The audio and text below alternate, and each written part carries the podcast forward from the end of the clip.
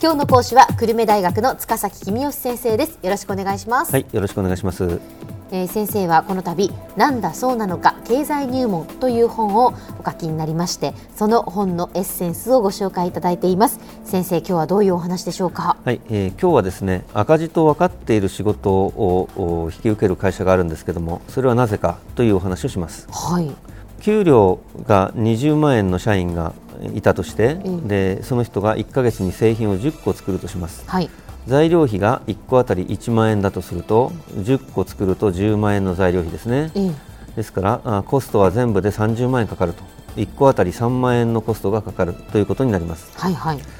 で不景気で製品が売れずに困っているときに1個2万円でいいなら買ってやるぞという注文が来たらその注文は受けるべきでしょうか断るべきでしょうか。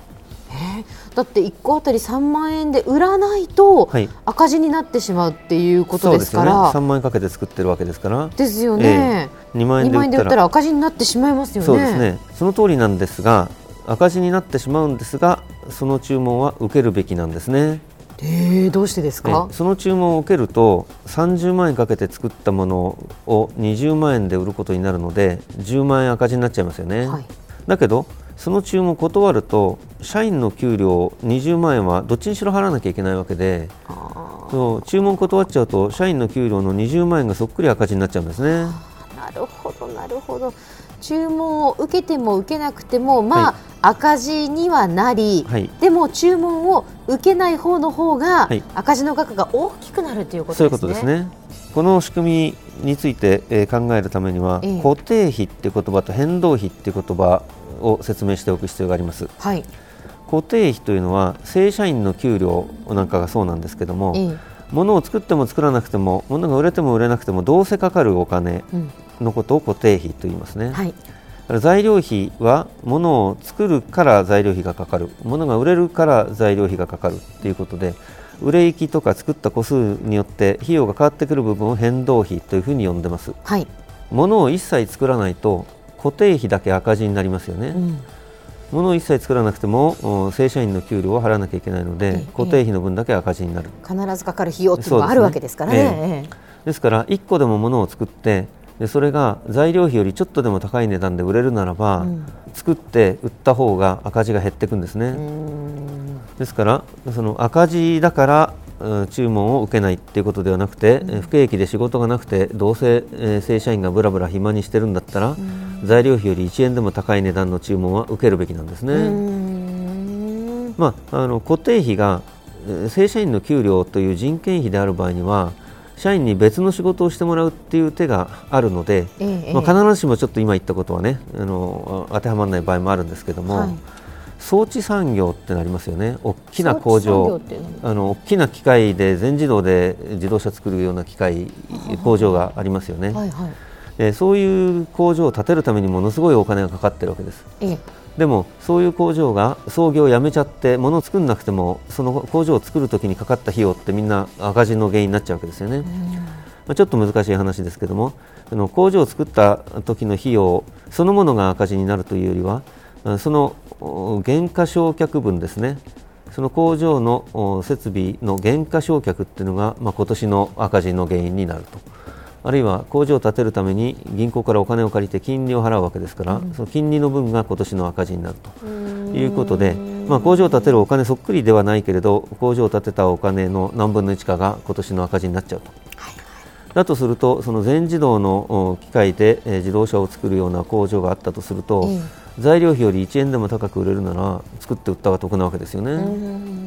問題はですね、はい、問題はライバルの会社も同じことを考えるわけです。ライバルの会社も全自動の大きな機械をすでに買っちゃってあって、うん、材料費より1円でも高ければ作って売った方が得だと思っているので、うんはい、お互いに値下げ競争でどんどん下がっていくわけですね。で実際に材料費より1円しか高くないところまで下がっちゃう場合もありますよね。ギリギリのところまで下げてしまうということですね。えー、だってライバルに商売取られちゃうよりはどんどん値下げしても材料費より1円でも高ければ売った方が得ですからね。お互いが同じことを考えてどんどん値引き合戦をすると本当に行くとこまで行っちゃうってことがありますよね。こういう時っていうのは何かこう対策というか、ええ、どういうことをしたらいいんですか？これは難しいですね。あの本当は相談して値下げ競争を止めればいいんでしょうけれども、はいはい、でも自動車会社がみんなで集まって、えー、安売り競争するのやめようぜっていう相談をするとこれカルテルってやつに引っかかっちゃって法律違反になっちゃうので、はいはい、それもできないですよね。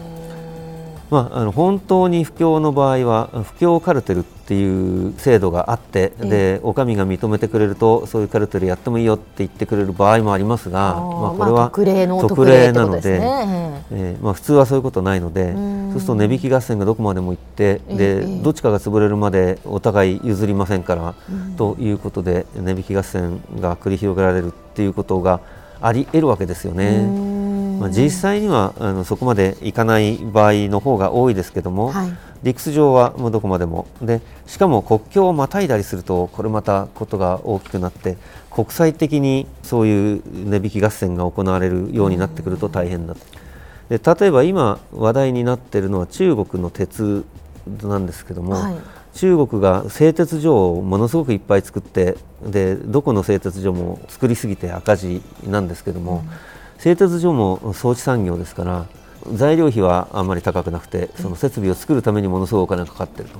そうすると中国の製鉄所はですねその材料費より1円でも高ければ鉄を作って売りたいと思ってみんなどんどん鉄を作っているので世界中の鉄の値段がどんどん下がっているわけですよね。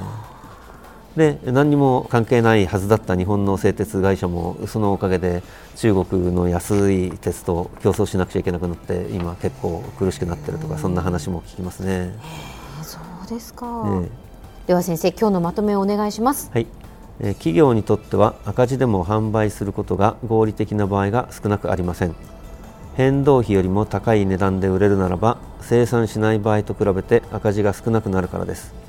装置産業の場合にはどちらかが倒産するまで値下げ合戦が続く場合もあります。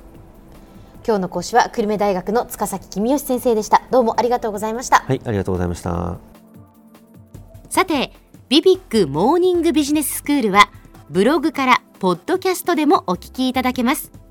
ビビックモーニングビジネススクールで検索してください。お相手は小浜もとこでした